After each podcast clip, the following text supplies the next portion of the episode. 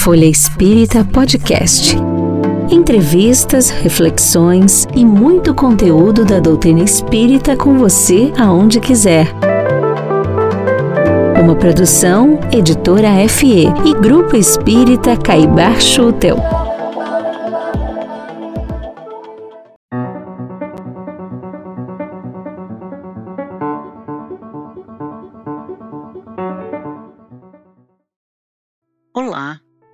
Amigos e amigas. Sou Helene Gritsapes e hoje eu e a Cláudia Santos vamos dividir com vocês a entrevista que fizemos com o Dr. Alexander Moreira Almeida, um dos maiores pesquisadores de saúde e espiritualidade do Brasil e um dos mais respeitados do mundo. Para vocês terem uma ideia do currículo do nosso entrevistado de hoje, ele é professor titular de psiquiatria da Faculdade de Medicina da Universidade Federal de Juiz de Fora. Também é fundador e diretor do NUPES, que é o Núcleo de Pesquisa em Espiritualidade e Saúde da mesma universidade. É coordenador da seção de espiritualidade da Associação Psiquiátrica da América Latina. Ele foi coordenador da seção de espiritualidade da Associação Mundial de Psiquiatria, quando ele coordenou a elaboração de um posicionamento da entidade sobre espiritualidade e religião na psiquiatria. E o currículo dele não para por aí. Ele é autor de mais de 170 artigos científicos e já realizou mais de 550 apresentações em eventos acadêmicos. Ele é editor do livro Spirituality and Mental Health Across Cultures, que, num, que numa tradução português literal significa espiritualidade e saúde mental entre culturas, e é também coautor do Science of Life After Death, que será lançado em junho em português com o título A Ciência da Vida Após a Morte. Para quem se lembra, o Alexander já esteve aqui conosco nos programas 37, 39, 41, 43 e 45, quando ele comentou o documentário Vida Após a Morte da Netflix. E, como vocês sabem, para quem já escutou, obviamente, os programas com ele são sempre especiais. Para quem não escutou, claro, eu convido a ir lá no início dos nossos programas e escutá-lo.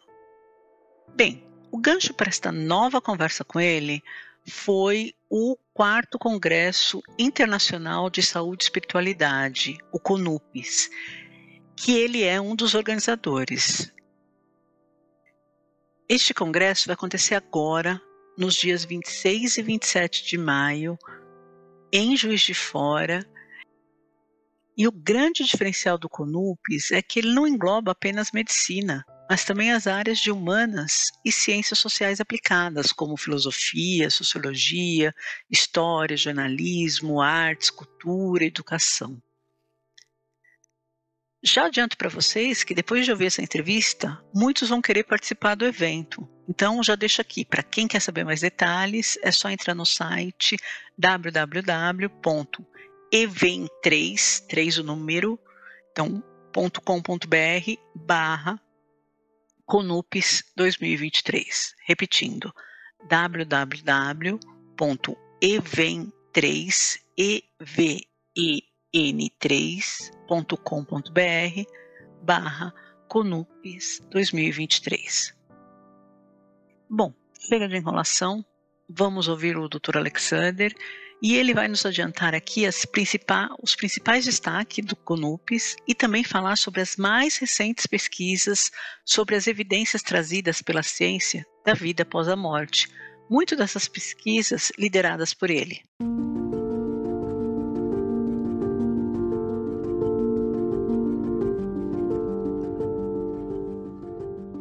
É, Alexander, nos dias 26 e 27, 27 de maio, né, nós sabemos que vai acontecer em Juiz de Fora o quarto Congresso Internacional de Saúde e Espiritualidade, o CONUPES 2023, do qual você é um dos organizadores, né? Você também é fundador e diretor do NUPES, que é o Núcleo de Pesquisa em Espiritualidade e Saúde da Universidade Federal de Juiz de Fora.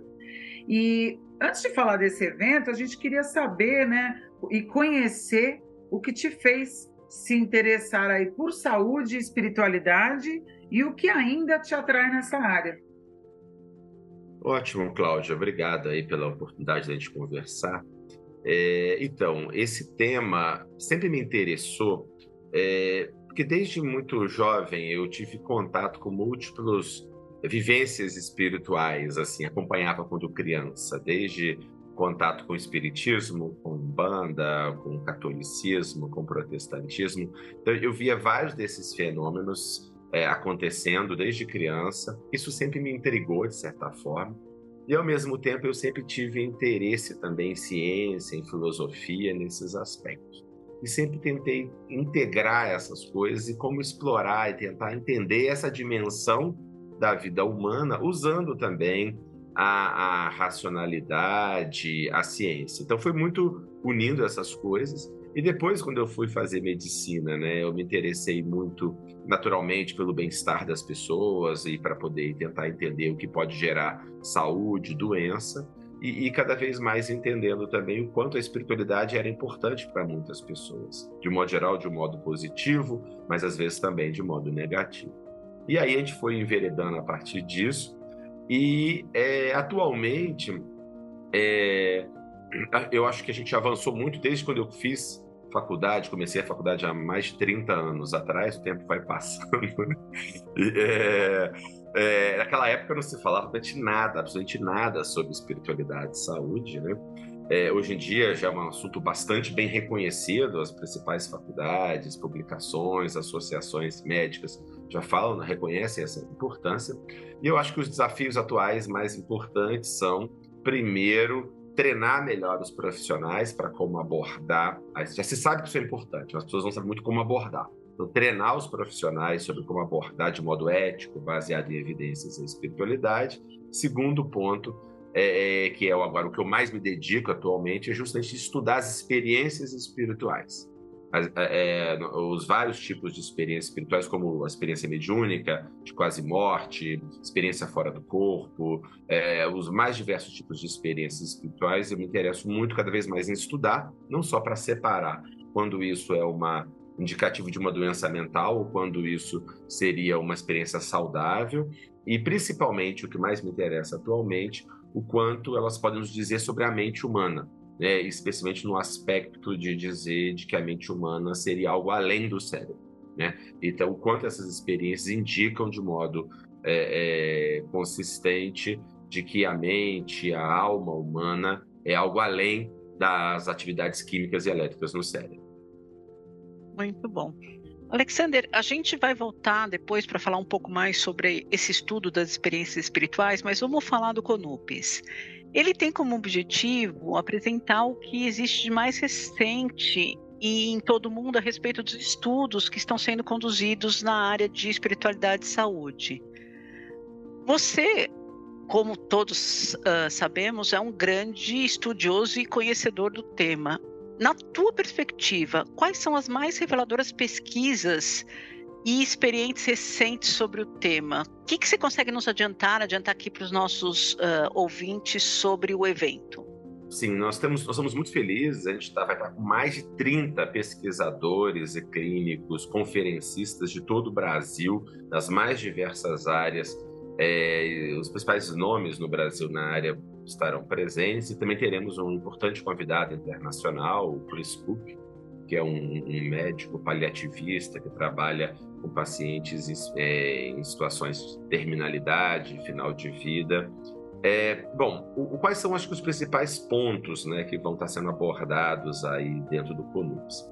O primeiro e muito importante é como trazer para a prática clínica este conhecimento da espiritualidade. Como eu comentei na primeira resposta, né, um dos grandes desafios é como ensinar as pessoas a avançar nisso. E, e, então vai ter uma grande ênfase no Congresso em como aplicar na prática, ou seja, como na psicoterapia eu incluo isso, como eu entrevisto um paciente, como eu lido com um paciente numa situação de terminalidade, como eu lido com criança, como que eu lido em múltiplas situações na prática clínica com a espiritualidade. Há muito estudo sobre isso atualmente E nós vamos ter, ter um, um dos mini cursos vai ser sobre isso exatamente. Então esse eu acho que é uma das é, é, dos grandes avanços, por exemplo, uma psicoterapia. Como que eu posso fazer uma psicoterapia, por exemplo, cognitiva comportamental, que está sendo muito utilizada atualmente, mas integrada à espiritualidade. Há muitas pesquisas hoje em dia sobre é, é, ensaios clínicos controlados, duplo cego, muito bem feitos, mostrando que essas terapias são eficazes,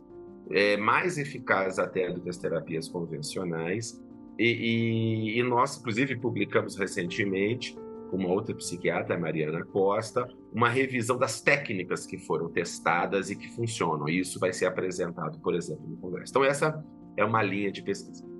Outra linha de pesquisa muito importante são as próprias experiências espirituais, né? O, o, o, o Christopher Kerr, que vai fazer a que vai, nosso conferencista internacional, uma referência mundial em estudos de experiências de final de vida, né? Pacientes é, é, em situações de terminalidade próximos à morte, começam a ter uma série de experiências, desde o encontro, a visão de, de parentes já falecidos que vêm recebê-los, se sentir numa transição entre um plano e outro, uma série de outras questões nesse sentido, como abordar isso do ponto de vista científico e do ponto de vista clínico. Então, isso vai ser muito abordado. Né? Nós vamos também abordar outros aspectos de experiências é, espirituais, como vão ser apresentados alguns, alguns resultados preliminares é, que nós já temos nossas pesquisas sobre pessoas que alegam memória de vidas passadas, sobre experiências de final de vida, experiências de quase morte. Então, tudo isso está caminhando. E, por fim, um outro exemplo também do que. Ah, e também. Não, e um outro exemplo também importante é, nós vamos estar abordando também aspectos na área das humanidades né? Como que as ciências humanas, as sociais aplicadas também estão abordando. Tem havido um crescente interesse também. Muitas vezes esses temas eram meio marginalizados também na área da humanidades. E isso tem havido um grande crescimento, então vai ser uma grande oportunidade no CONUPES de reunir essas pessoas das mais diversas áreas. Isso é uma, é uma grande oportunidade no CONUPES também, porque, por exemplo, no último CONUPES, é, logo antes da pandemia, em 2020, no, logo no iníciozinho ali, é, a gente teve pessoas de 80 cidades, de 12 estados, assim, então isso, isso é muito bacana, porque reúne pessoas de muitos ambientes diferentes, com formações diferentes, mas que se unem com interesse, com a seriedade, com rigor, para entender melhor a espiritualidade. É, Alexandra, você citou que vocês vão tratar da, das áreas de humanidades e ciências sociais, né? Aí aplicadas com filosofia, é, sociologia, história. É, como, é que, é, como é que você vê essa, a importância dessa abordagem multidisciplinar para estudar né, saúde e espiritualidade além da medicina, né?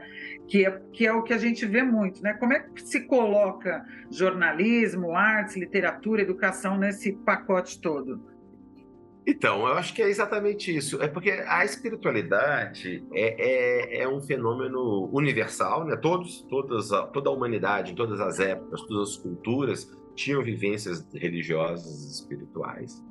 E, e como todo fenômeno mais complexo, ele precisa ser visto de várias perspectivas, ele precisa ser visto de várias abordagens, de vários ângulos.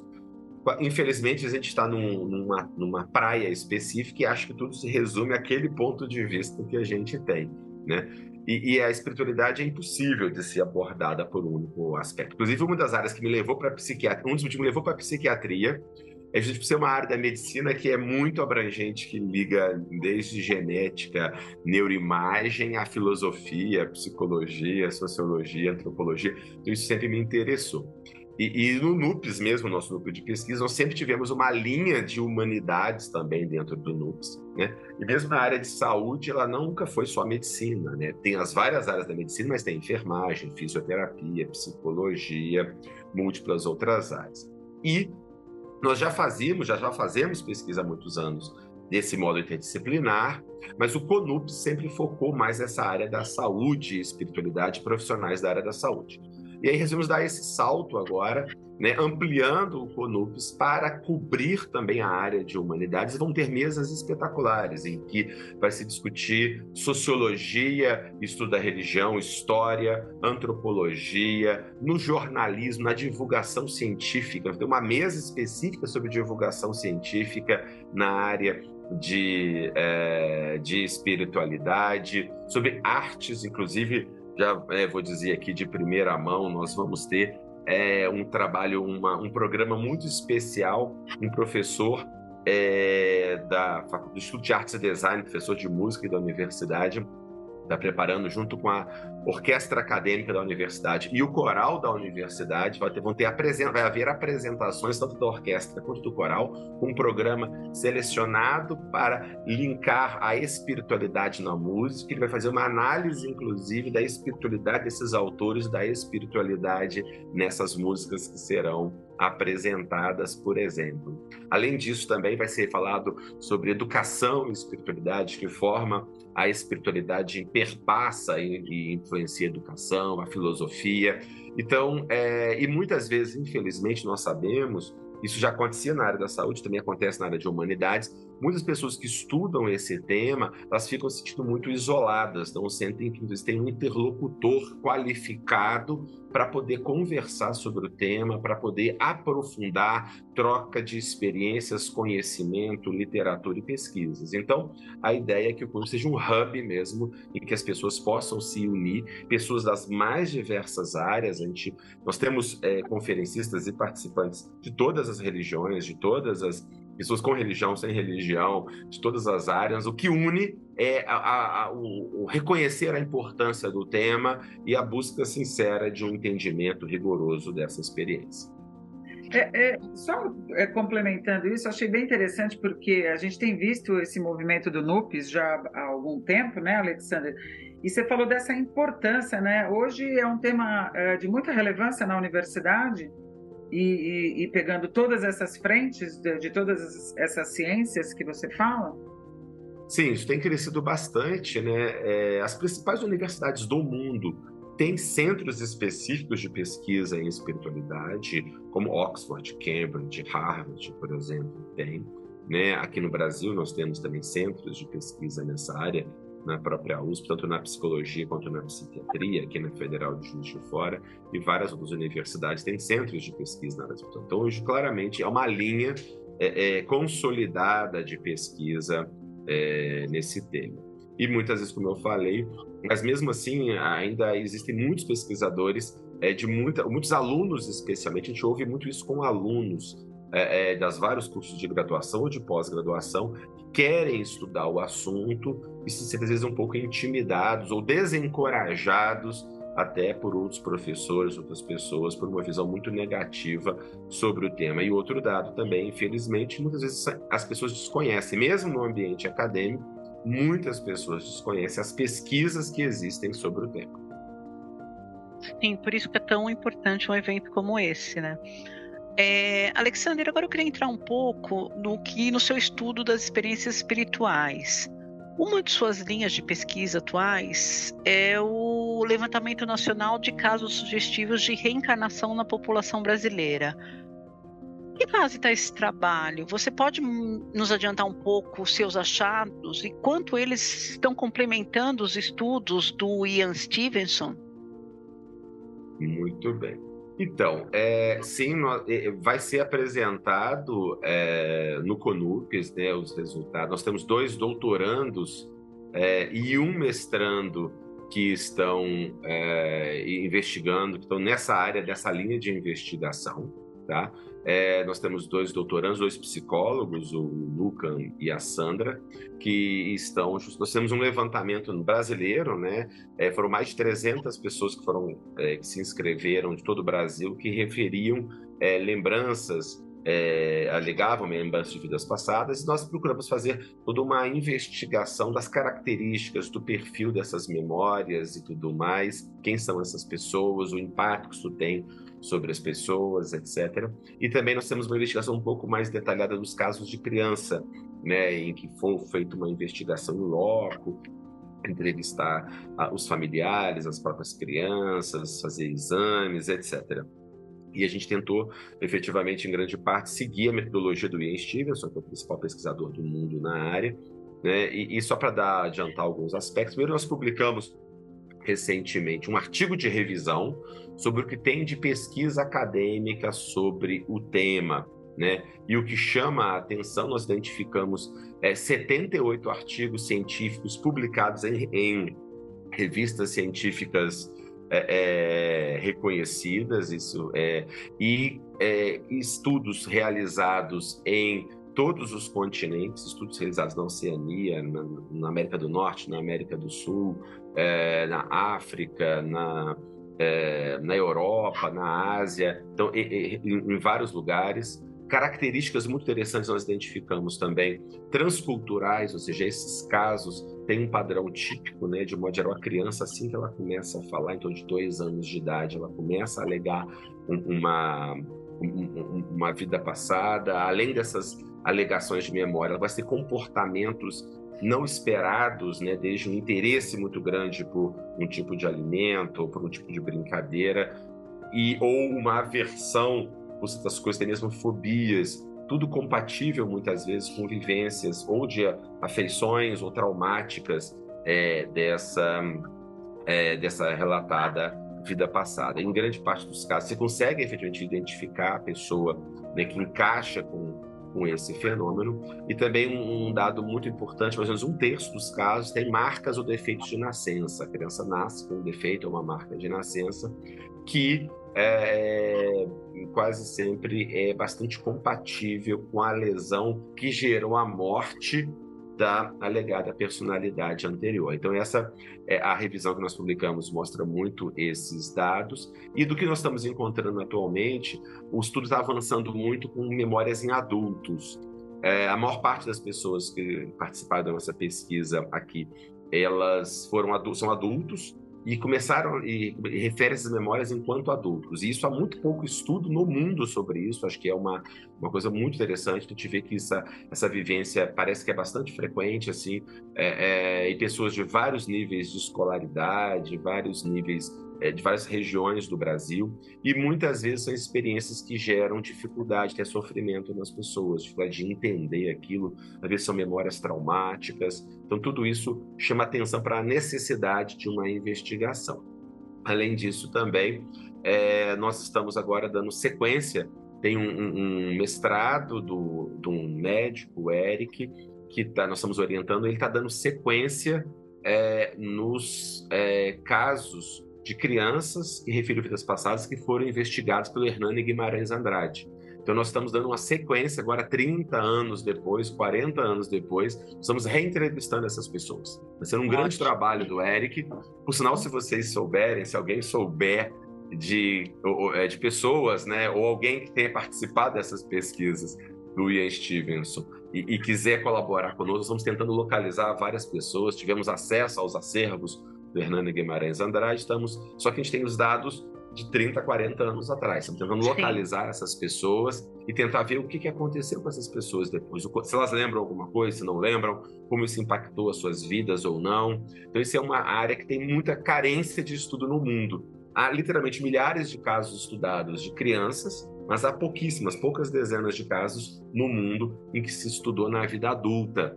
Né? Então, é, essa é uma outra área extremamente importante também que nós estamos investigando. No Brasil, eu acho que até esse, esse acompanhamento depois é muito raro, né? De você reentrevistar adulto.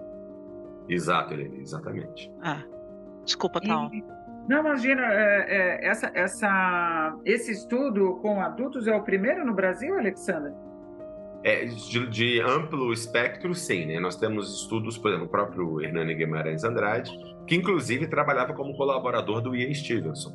Quando eu estive, a gente tem parceria né, com a Universidade da Virgínia, com o Centro de Pesquisa da Personalidade que eles têm lá, onde o Stevenson fundou.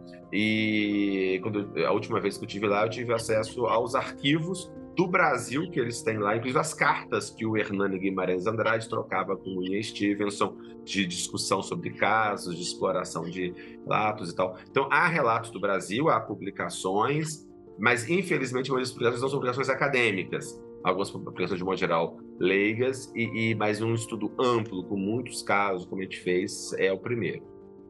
Primeiro no Brasil e mesmo no mundo uhum. também, que tenhamos conhecimento é o primeiro, também que faz um amplo levantamento na população, traçando esse perfil amplo, que a gente tem notícia é o primeiro no mundo.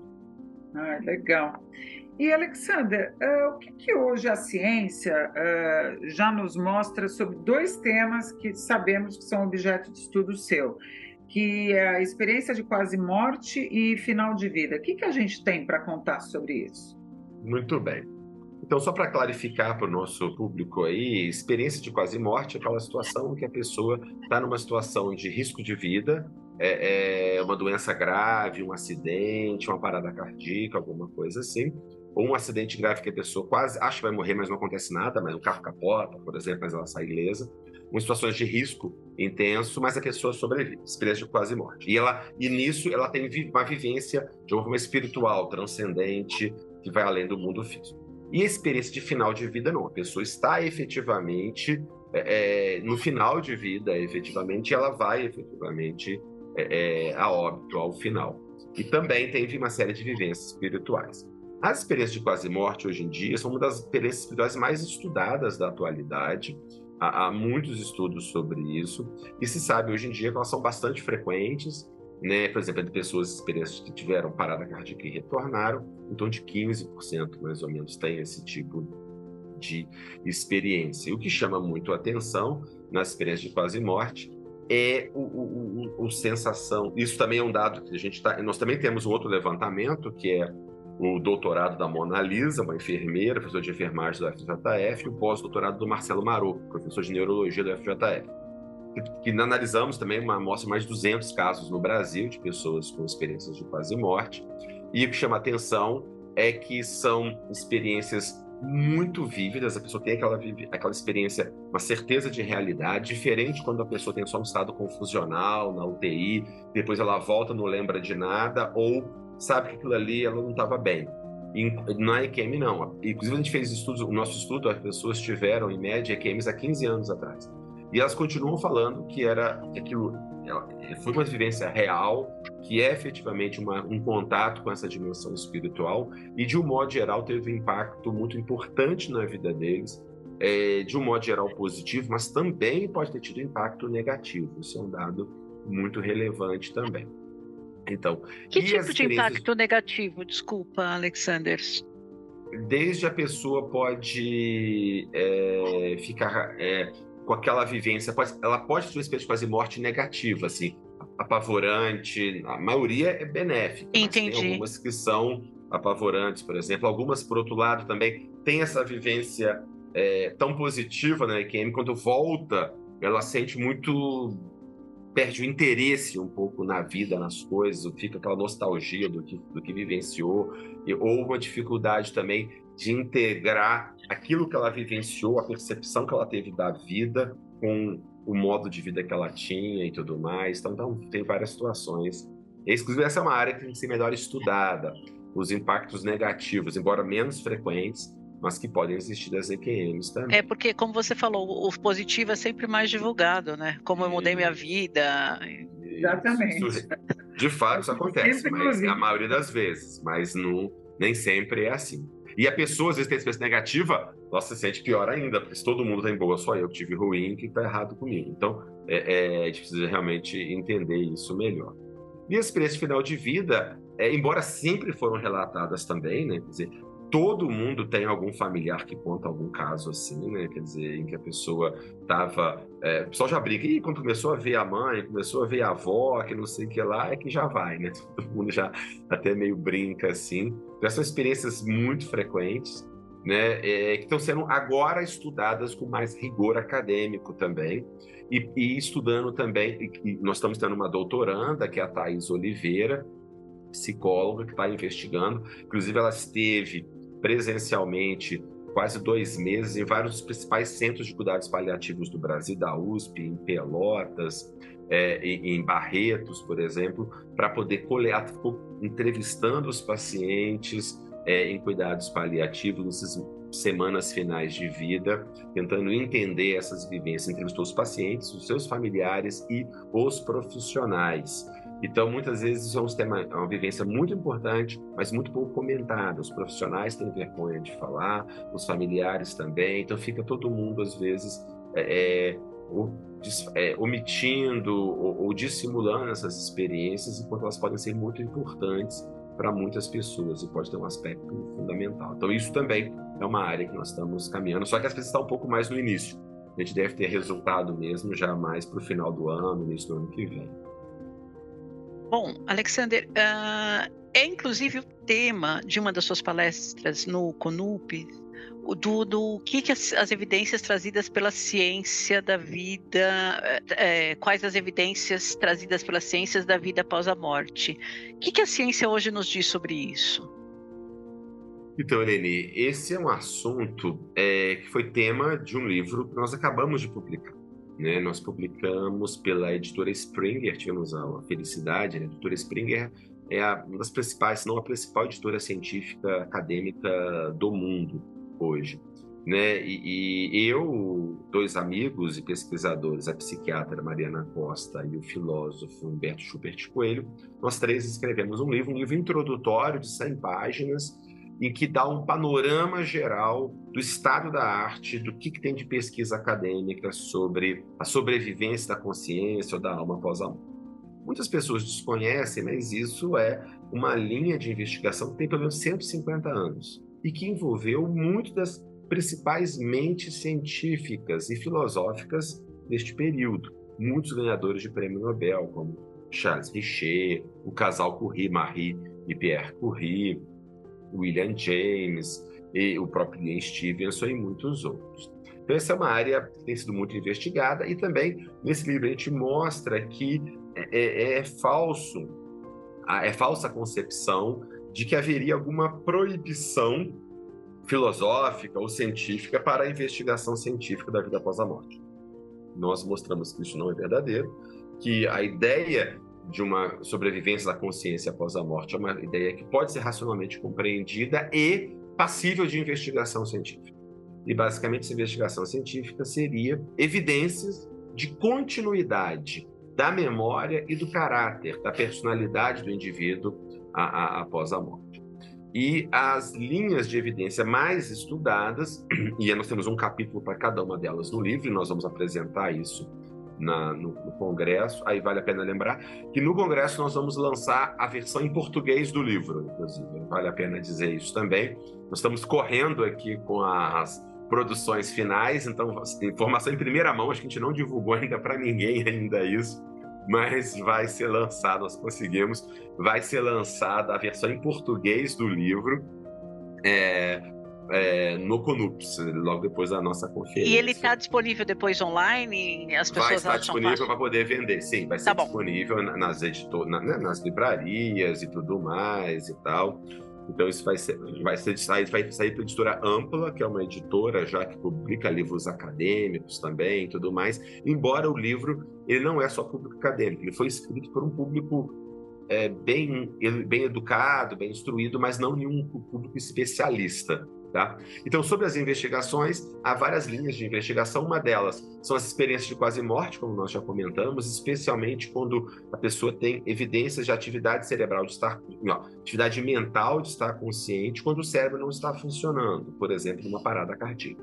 Se a consciência é um produto da atividade elétrico-química do cérebro, se o cérebro parou de funcionar na parada cardíaca, não pode ter consciência. Se o indivíduo está consciente, descreve coisas que aconteceram durante a parada cardíaca, é uma evidência dessa sobrevivência. Experiências fora do corpo, há outras situações de experiências fora do corpo também. Nós avaliamos experiências de mediunidade variadas, desde aparições, visões, até vivências de transe mediúnico, especialmente quando se manifesta é, é, traços da personalidade, conhecimentos, habilidades de uma pessoa falecida que o médium muito provavelmente não teria acesso a essa situação, tudo isso é discutido, é, os principais pesquisas nessa área, e por fim, há, há os casos sugestivos de reencarnação, né? especialmente crianças que espontaneamente começam a relatar memórias de vidas passadas e que quando se vai investigar é, essas memórias, essas, esses relatos se encaixam com muita precisão e coisas muito específicas de, de pessoas que já faleceram, muitas delas não têm nenhum contato com é, é, aquela criança, assim como os casos de marcas de nascença e outras habilidades. E a ideia, no geral, é de procurar dar um panorama geral dessas evidências e depois fazer uma interpretação em conjunto é, sobre esses fenômenos e mostrando que quanto eles convergem, apontando como uma explicação mais simples e mais racional como sendo a sobrevivência da consciência. Alexander, o livro já tem título? Ciência da Vida Após a Morte. É, a mesma, é o mesmo título do, do, português, né? Do inglês, Science of Life After Death. E em português é a Ciência da Vida Após a Morte. Ah, maravilha.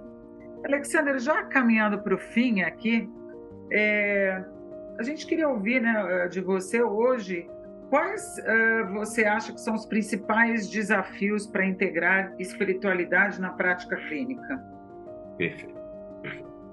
Os desafios estão muito mais, às vezes, em nós profissionais do que nos pacientes. Acho que essa é a questão. Os pacientes, de modo geral, recebem muito bem. É, mas o problema é que nós, profissionais, às vezes, não fomos treinados para lidar com isso e muitos temos preconceitos, na realidade, para lidar com isso. Né? Só para gente ter uma ideia, a gente fez um, orientei um doutorado da Pedrita Reis, uma psicóloga. Nós investigamos mais de 3 mil psicólogos no Brasil. E quanto maior o nível de treinamento do psicólogo, quando chega no doutorado, menos ele aceita a ideia de que a espiritualidade pode ter impacto positivo sobre a saúde. Ou seja, de alguma forma, o treinamento científico gerou crenças não científicas nos profissionais. Então, isso é uma coisa muito séria. Né? Então, a, a, a dificuldade é nossa. Agora, então, a, o principal obstáculo hoje em dia, na realidade, eu acho, é o treinamento adequado para os profissionais que estou comentando. E para isso, nós estamos trabalhando com currículos. Eu também estamos orientando um doutorado do Fabrício Oliveira. Inclusive, teve em Harvard agora um doutorado de sanduíche. Nós tivemos um currículo de seis aulas de espiritualidade para residências de psiquiatria. Nós estamos implementando esses currículos e testando a eficácia deles. Então, na realidade, é, é, o que cabe ao profissional hoje em dia é conhecer o que existe sobre o assunto para fazer isso adequado, a gente sempre diz, de modo ético e baseado em evidências. Porque não é fazer aquilo que eu acho, do jeito que eu acho, não é converter o paciente, não é pregar religião para o paciente, não é nada disso. Né? E, e, até o paciente pode não ter religião e não ter interesse no tema, e não tenho que forçar absolutamente nada. Né? Então, acho que o desafio fundamental é o profissional buscar esse conhecimento. Hoje em dia, a maior parte dos congressos, muitos congressos, é, tem abordado é, esse tema. Nós Criamos agora uma pós-graduação de integração em espiritualidade na prática clínica também. Inclusive, vai começar uma turma agora, é, é, esse mês, é, nós vamos estar coordenando também. Então, acho que o profissional deve buscar literatura, ler sobre o tema, participar de congresso, para ter essa formação, para que ele possa abordar a espiritualidade do paciente. E se aquilo for um tema relevante para o paciente, em grande parte das vezes é, é, como estimular o paciente a fazer um uso saudável da sua espiritualidade. Muito bom. Ah, e, é, isso, só para finalizar, mas um desafio agora do lado do paciente é que às vezes alguns pacientes acham que ele tem que escolher entre um tratamento espiritual ou médico ou psicoterápico ou alguma coisa assim, como se eu não pudesse fazer isso em conjunto. Eu sempre digo, o ser humano é bio, psico, sócio, espiritual.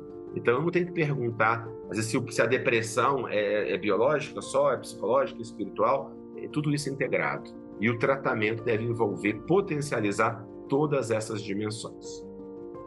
Bom, pelo visto, nós vamos ter muitas novidades aí depois do congresso. Tem, muita coisa boa. bate-papo, né? Para depois do congresso você contar as novidades para gente. Isso, muita coisa boa. Quem quiser se inscrever para o congresso, para o CONUPS, ainda é possível? É possível, sem dúvida. Inclusive, está acabando agora no final do mês a primeira leva de descontos. Na verdade, vai ter inscrição até acabar. Nos outros CONUPS acabou, uma, duas semanas antes as vagas, né? A gente está ampliando para 700 vagas, mas eu acho que vai acabar. Aí é, é só a pessoa se inscrever. Se fizer um Google, CONUPS também acha. Querido, super obrigado. Se a Serene quer falar mais alguma coisa da nossa parte. Mas, muito obrigada, você foi incrível. Imagina, para que você ontem já aceitou hoje, uma maravilha. Quem vê pensa que ele tem toda essa agenda, né? Brincadeira, Alexandra. Super obrigada pelo seu tempo. Tudo mais. de bom, um abração. Obrigada, hein? Obrigada. Tchau, tchau. tchau. Conheça também o jornal Folha Espírita e os livros e e-books da FE Editora. Siga-nos no Facebook, Instagram, Twitter e YouTube.